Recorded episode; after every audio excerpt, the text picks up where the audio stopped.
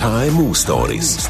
Der Nick Hartmann und die grossen Geschichten der kleinen und mittleren Unternehmen. Ein Podcast vom Swiss Venture Club. Richtig, das sind ähm, KMU Stories, der Podcast vom Swiss Venture Club. Ich bin der Nick Hartmann und bei mir ist heute Doris Knie. Herzlich willkommen im Studio. Danke vielmals. Fühlst du dich wohl so in der Öffentlichkeit? Ja, ich bin eigentlich mehr im Hintergrund. Ich bin nicht sehr stark in der Öffentlichkeit und ja, ich fühle mich eigentlich wohler im Hintergrund, sagen wir es so, ja. Ja, gut. Kannst du nachher, nach dieser halben Stunde noch einmal sagen, wie du dich fühlst? ich hoffe nicht schlechter. ähm, ah, übrigens, ja, das schöne Lachen, das möchte ich dir gerne ein paar Mal hören. Gut. Das legendäre. das ist kein Problem. also, äh, Doris Knie, der Name ist Programm. Äh, der Knie ist äh, das grösste Tourneetheater der Schweiz, der grösste Ticketverkäufer. Wenn andere Länder Königsfamilien haben, dann haben wir Zirkusfamilie Knie. Ähm, das ist eine Aktiengesellschaft, die heißt äh, Gebrüder Knie. Und ähm, an der Spitze ist eine Frau, eine Tochter, nicht mehr ein Bruder. Und äh, du bist bei mir heute in diesem Podcast und erzählst ein bisschen über die Familie, hoffentlich. Sachen, die wir noch nie gehört haben.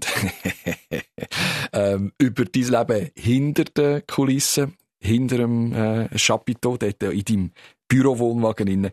Und vor allem auch, wie es dir jetzt geht, so acht Tage vor der Premiere. Heute ist der 10. März, wo wir den Podcast aufzeichnen. 18. März, Rapperswil, Premiere. Endlich wieder mit einer neuen Tournee. 23 Standorte sind geplant, das ganze Jahr unterwegs. Wie geht's dir jetzt so? Also die Vorfreude ist sehr, sehr groß und es ist jetzt nach der Corona-Zeit das erste Mal, wo wir wieder zur richtigen Zeit werden können starten. Und ja, die Freude ist enorm, aber natürlich momentan geht alles ein bisschen drunter und drüber und alle sind nervös und angespannt und dass dann alles auch wirklich klappt für die Premiere. Nach 103 Jahren, mhm. 2019 haben wir das 100-Jahr-Jubiläum mhm. gefeiert. Ihr seid immer noch nervös? Ja, aber ich glaube, das braucht es auch. Also die Nervosität bringt, glaube ich, dann nachher auch am Schluss das Produkt an dem Punkt, wo wir es dann haben und wo wir es auch haben wollen. Und ich glaube, wenn es uns gleichgültig wäre, dann wäre es auch nicht gut. Also dann kommt es nicht so raus, wie es dann rauskommt. Ihr habt ein Produkt, das sich jedes Jahr neu muss erfinden muss. Es ist jedes Jahr ein, ein Prototyp. Ich könnte nicht etwas ab dem Fließband lassen. Gibt es trotzdem Sachen, wo du kannst sagen, äh, das hat sich nicht verändert, das ist immer gleich, da können wir etwas aus der Schublade nehmen?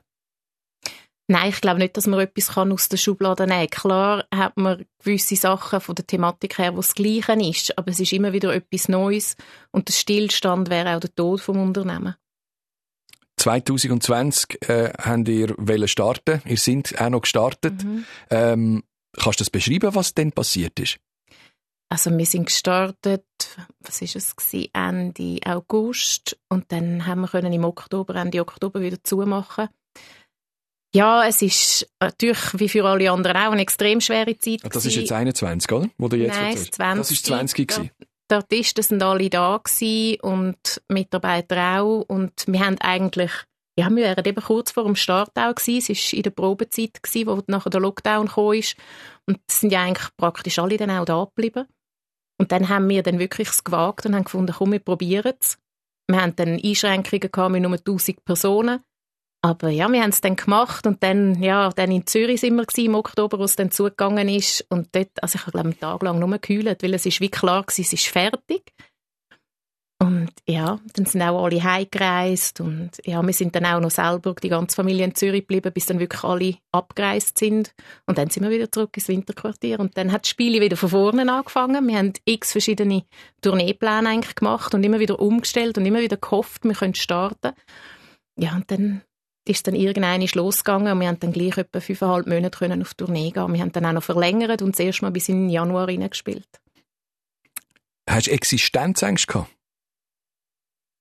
Ja, Existenzängste. Ja, ich habe mir viel Sorgen gemacht. Ich habe mir viel Sorgen gemacht, auch für die Mitarbeiter, für die Artisten, wie es für sie weitergeht.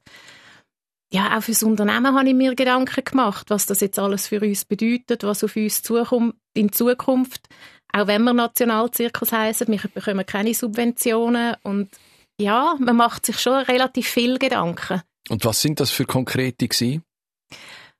Also ich finde, man hat ja immer bei jeder Geschichte auch einen positiven Anteil und der positive Anteil ist sicherlich gewesen, dass wir anfangen ausmisten, aufräumen und auch richtig Bücher anschauen und schauen, wie können wir uns verbessern, was können wir ändern. Also wir haben relativ viel an uns geschafft in dieser Zeit.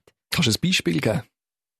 Wir haben die Ausgaben sehr genau angeschaut als Beispiel und haben dann auch geschaut, ob wir vielleicht eben auch gewisse Partner wechseln müssen, obwohl es auch Langjährige sind, wenn die uns auch mit den Preisen nicht entgegenkommen können.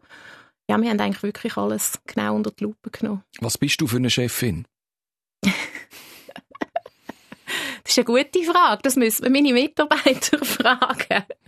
Also ich hoffe, dass ich jemand bin, auf die, wo man immer wieder zukommen kann. Und ich frage auch immer nach Feedback von den Mitarbeitern, was ihre Ideen sind. Ich versuche eigentlich den Dialog zu haben mit ihnen und ihre Ideen auch reinzunehmen.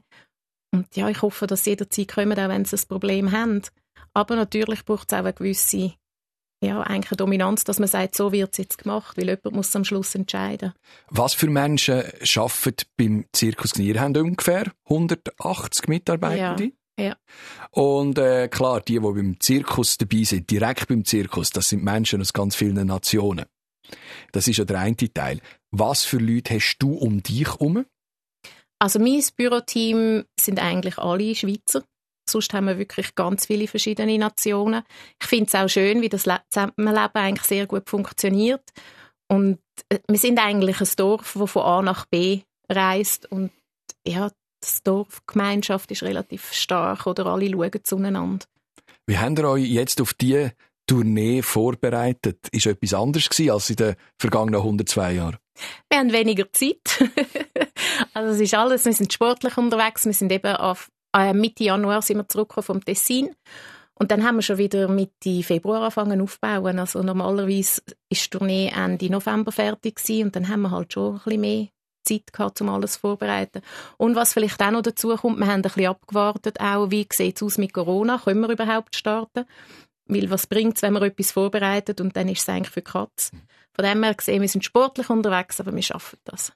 Ihr sind, du hast vorher gesagt, der Nationalzirkus. Ich weiss, im Bellevue Zürich hat sie extra Löcher im Boden für den Zirkus Knie, dass ihr euer Chapiteau aufstellen könnt. Ähm, das ist ja schon eine sehr privilegierte Situation, die ihr als Zirkus habt. Ist das etwas, wo ihr einfach darauf zählen könnt, oder müsst ihr für das auch schaffen in den Regionen, oder werdet ihr immer gleich mit offenen Armen empfangen? Also ich glaube, es ist in keiner Stadt selbstverständlich. Natürlich gibt es solche, die vielleicht ein bisschen offenere Arme haben als andere, ja. Da merkt man schon auch Unterschied. Aber ich finde eigentlich, werden wir überall sehr gut willkommen geheissen. Ihr habt jetzt die Tournee verkürzt, ihr habt weniger Standorte als, als früher. Also verkürzt ist sie nicht. Wir bleiben einfach länger in den Ortschaften. Das kommt aber wegen der Technik. Wir brauchen mehr Zeit beim Auf- und Abbau. Und man muss auch sagen, heutzutage sind alle auch mobiler. Also zu ganz früheren Zeiten hat man eigentlich fast 70 Standorte gehabt. Mhm. Und in dieser Größe, wie wir heute sind und von der Schwere her, ist es einfach nicht mehr machbar. Wie haben Sie entschieden, welche Standorte das wegfallen? das ist eine ganz schwierige Diskussion. Das war sehr politisch, ja. oder? Es, es ist sehr, sehr schwierig und manchmal gibt es Städte, wo man nicht jedes Jahr macht. Das ist aber schon früher so gewesen auch.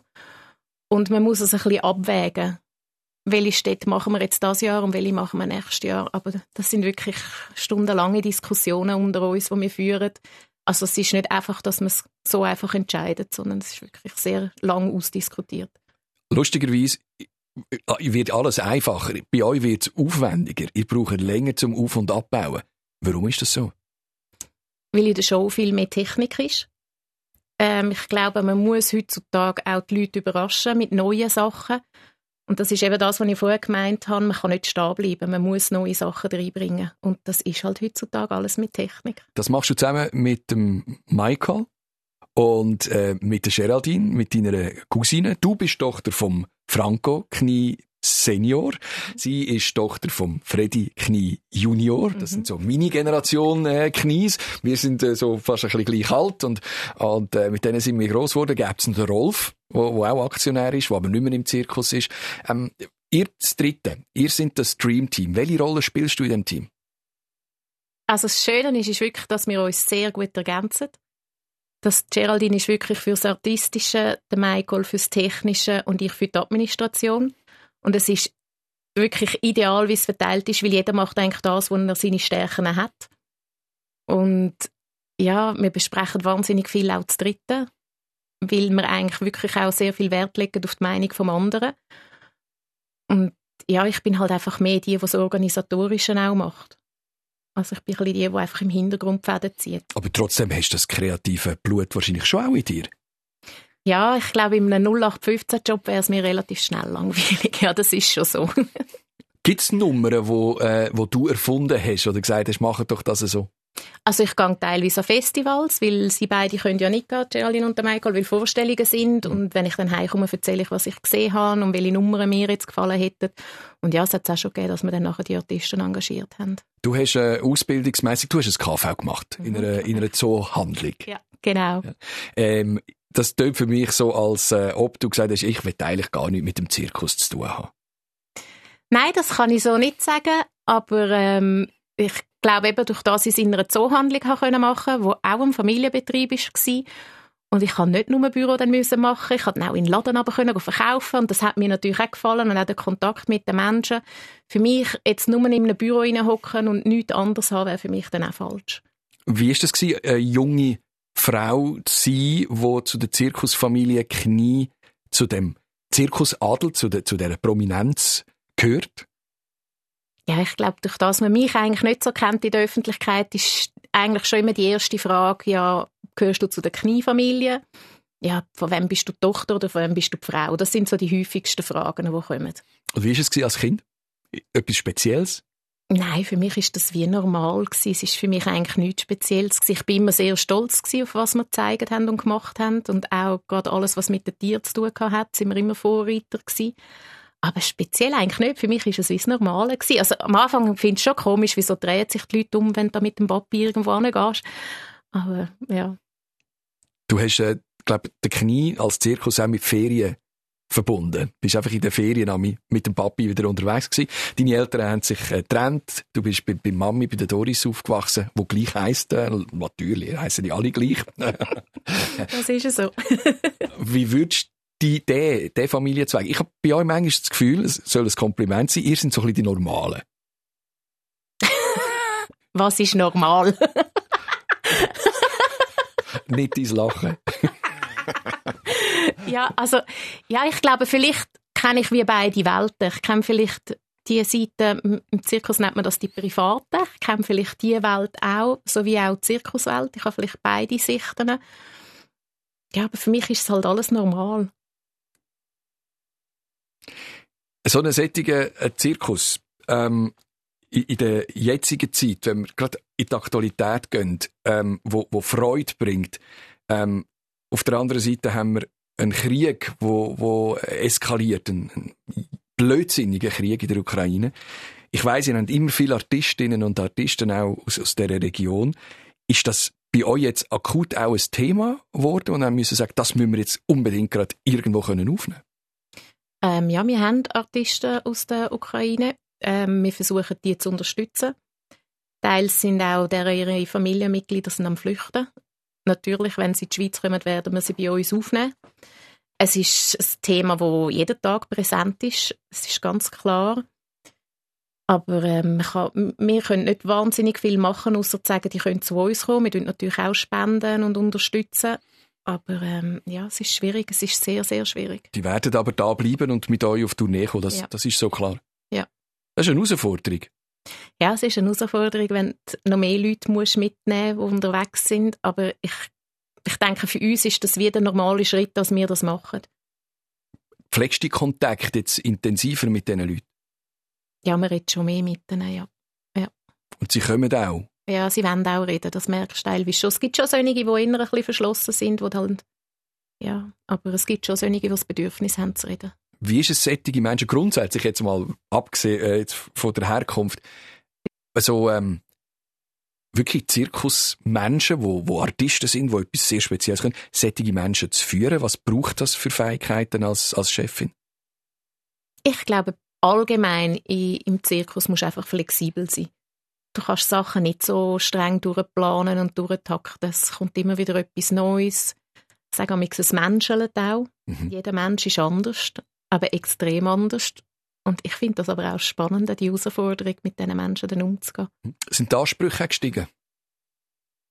Nein, ich würde jetzt nicht sagen, dass die Ansprüche gestiegen sind. Nein. Wieso sind ihr immer noch so erfolgreich unterwegs? ich weiß es nicht. Ich weiß nicht, was das Geheimrezept ist. Gut, ich denke, unsere Stärke ist sicherlich die Familie. Ich glaube, das ist sicher die Stärke. Und unser treues Publikum, das seit Generationen kommt. Also ich finde es wahnsinnig schön, wenn gerade drei, vier Generationen miteinander kommen. Ich finde das sehr beeindruckend.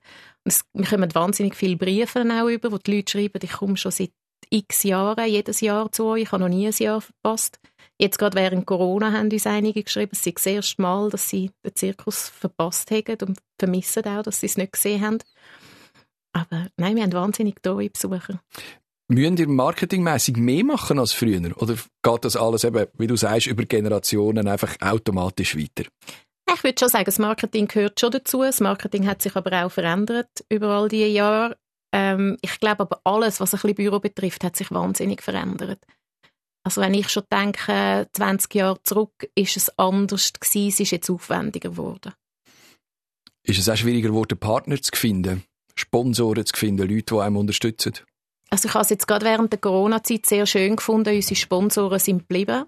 Wir haben unsere Sponsoren nicht verloren, sie haben uns weiterhin unterstützt und ich sehe das nicht als selbstverständlich an. Ich bin sehr dankbar. Wenn wir äh, richtig Programm gehen, was das ist wieder der Bastian Baker ist wieder mit dabei. Das, das ist äh, ähm, ein Musiker. Äh, wie sind die Reaktionen aus dieser Branche, die lebt, die Konzerte veranstaltet? Eigentlich durchweg positiv. Also wir haben jetzt keine schlechten Reaktionen gehört. Er hat auch sehr gut ins Programm hineingepasst. Also es hat, ja, er ist eigentlich wie ein Teil von dem Ganzen gewesen. Darum haben wir auch uns entschieden, dass er nochmal ein Jahr kommt, weil er hat auch nicht die ganze Tournee können machen Und dann haben wir gefunden, mal, wir nehmen den nochmal mit, das Jahr. Ursus und Nadeschkin auch jetzt, die sind genau. auch Was sind die Voraussetzungen, dass ihr sagt, äh, das ist jetzt jemand, der mit uns durch die Deutschschweiz ziehen kann? Oder ein Bastian natürlich dann auch in der Romandie und im Tessin auch. Ich glaube, es ist ein Bauchgefühl. Und wir das Gefühl haben, dass es passt oder nicht passt. Ich glaube, da gibt es kein Geheimrezept. Das entscheidet jetzt Dritte. Wie machen ihr das? Ja, wir diskutieren das, ja. Da haben wir eine Liste? Ja, eine Liste ist jetzt ein bisschen übertrieben, aber wir diskutieren, was für Möglichkeiten das man hat. Klar, am Schluss entscheidet es Geraldine, weil sie ist für die Artisten zuständig. Aber wir reden darüber, ja, wie jeder kann seine Inputs geben. Gibt es, wenn denn so einer mit auf die Tournee kommt, äh, oder jemand, eine Frau oder ein Mann, wo, wo sonst nicht im Zirkus äh, daheim ist, äh, gibt es wahrscheinlich auch Überraschungen, wenn sie dann im Wohnwagen leben und mit euch unterwegs sind? Also bis jetzt haben wir eigentlich immer Glück gehabt. Wir haben auch zum Beispiel beim Bastian haben wir ähm, noch überlegt, wie kommt das echt für jemanden, der also gewöhnt ist, unterwegs zu sein in Hotels. Aber es war er, der dann gefunden hat, nein, nein, er will unbedingt auch im Camping mitreisen. Und ich finde es eigentlich noch schön, weil du verpasst sonst relativ viel. Du bist wie nicht dabei in dem Ganzen. Wie muss man sich denn das Leben vorstellen auf dem, auf dem Camping bei euch? Wir sind halt alle miteinander. wir sind alle Nachbarn. Wir sind alle auf einem Haufen quasi, oder? Und sitzen am Abend mal noch draußen zusammen? Korrekt, ja. Dann hört man vielleicht einmal der eine oder andere. Ja, die Wände sind also dünn, ja. Man hört sehr vieles. sind ihr so anpassungsfähig? Sind ihr so einfach eigentlich? Das also ich empfinde, meine, ich empfinde meine Familie als sehr einfache Menschen, ja. ja. Also wir brauchen da nicht wahnsinnig grossen Luxus. Freust du dich, dass es wieder losgeht? Ja, unbedingt. Unbedingt. Auf also, was freust du dich am meisten? Also unterwegs sein. Also ich habe gerade während Corona-Zeit gefunden, man hat uns wie eine Art auch ein bisschen unser Leben genommen. Den Stillstand sind wir uns nicht gewöhnt. Und das Unterwegssein, die Menschen zu sehen, wie sie verzaubert sind, ja, das ist eigentlich unser tägliches Brot. Schaust du die Vorstellungen immer? Ich schaue nicht immer, ich schaue viel, aber ich schaue immer wieder, also ich gehe immer wieder rein und wieder raus. Also ich schaue die ganze Vorstellung vielleicht zehnmal während der ganzen Tournee an einem Stück. Was für Nummern hast du am liebsten? ähm, ja, ich glaube, ich bin wahnsinnig stolz auf die Kinder, was sie machen.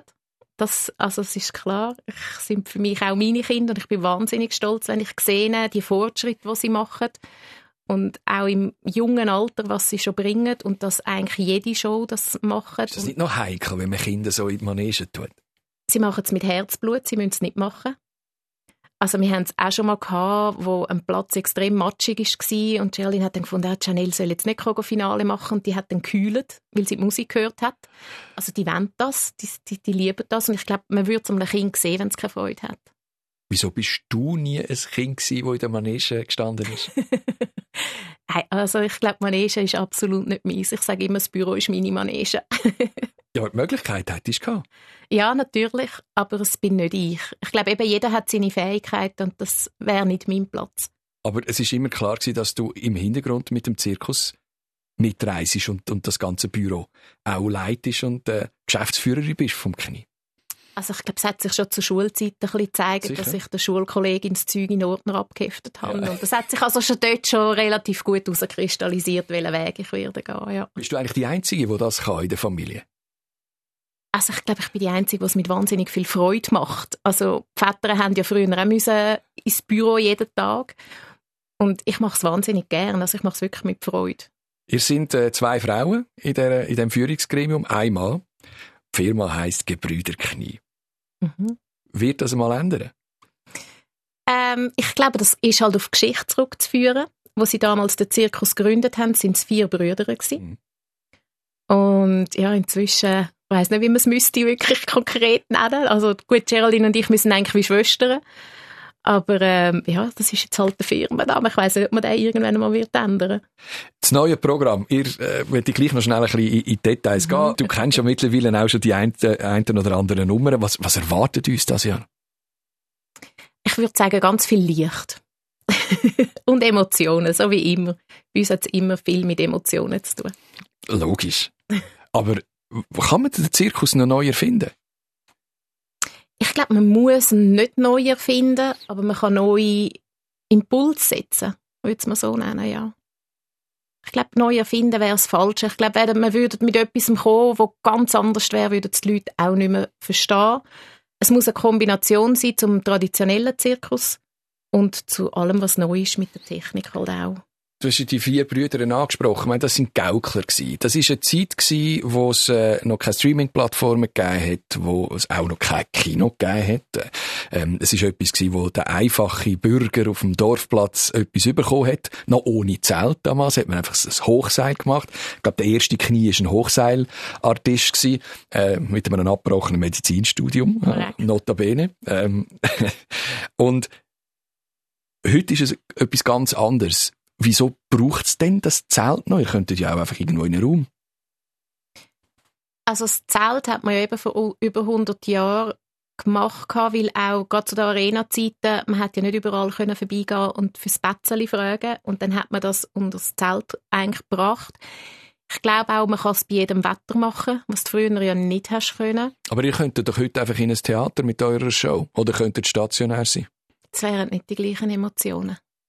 Nein, ich behaupte, das wäre nicht das Gleiche. Also auch der Zauber vom Chapiteau selber, ich glaube, der braucht es schon auch. Sag mal, was macht das bei dir in der Nase? ich liebe